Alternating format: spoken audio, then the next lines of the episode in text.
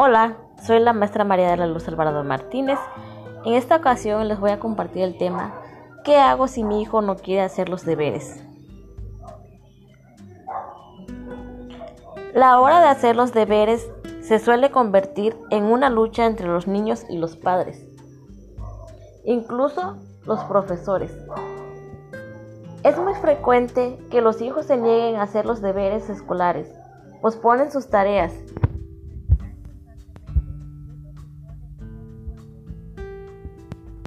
Vamos a preguntarnos cuál es la base del problema. ¿Por qué no quieren hacer los deberes? A todos los niños y niñas les gusta recibir elogios y demostrar sus capacidades, pero a ninguno le gusta hacer los deberes. Se niegan a ello. Tres pueden ser las razones fundamentales. Pereza. Están cansados después de un día de colegio y tienen una agenda completa. Lo que menos les apetece es hacer los deberes. No les motiva, no les interesa. Cuando algo no nos gusta, preferimos posponer esa actividad y realizar otra que nos interese o nos agrade más.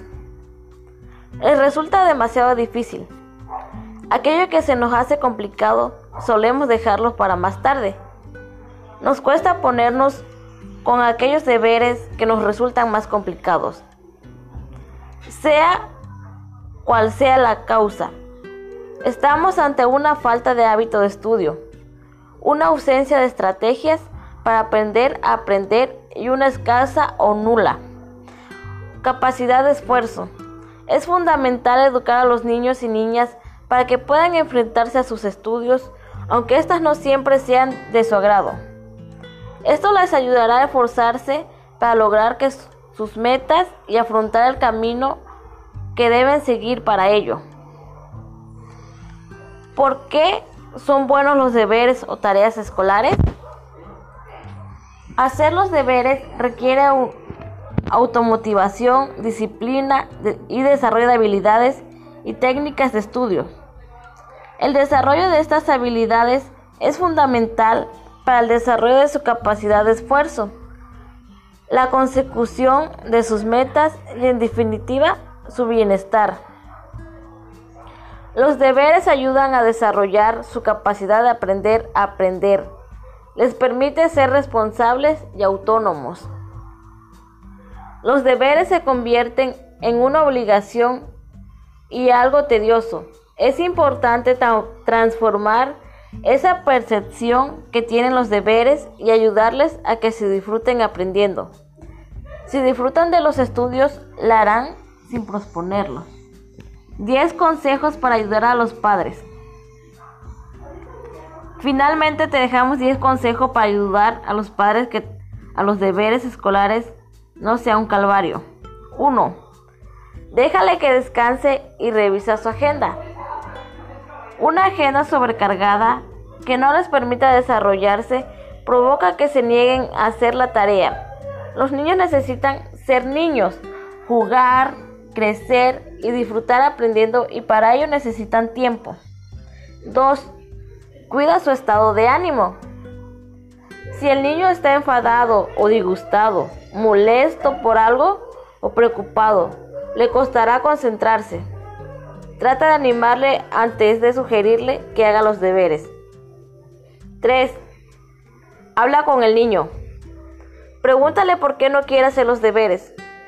Puede ser por pereza o porque no encuentre dificultad en ello. 4. Motívale. Ayúdale a hacer su tarea despertando su interés.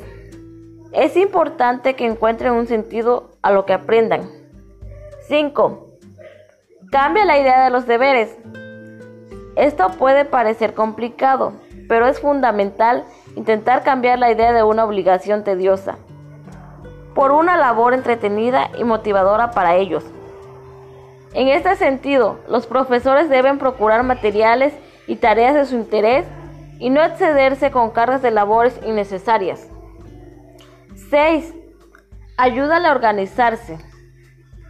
Poco a poco irá desarrollando estrategias para ello, tiempos de tiempo, secuencias de actividad, etc. Puedes dividirles las tareas, secuenciarlas en horarios, tiempo de descanso, etc. 7. Déjale claro lo que tiene que hacer. A veces no entienden bien lo que tienen que hacer y es por esa razón les cuesta ponerse a hacer las actividades pendientes. 8. Vigila y refuerza sus comportamientos de estudio. 9. Desarrolla su capacidad de concentración y atención. Procura ponerle tiempos cortos de realización de la tarea que puedan cumplir y haz que se cumplan. 10. Crea rutinas. Las rutinas son esenciales para desarrollar el hábito. Es importante que las tareas tengan una hora y un espacio adecuado.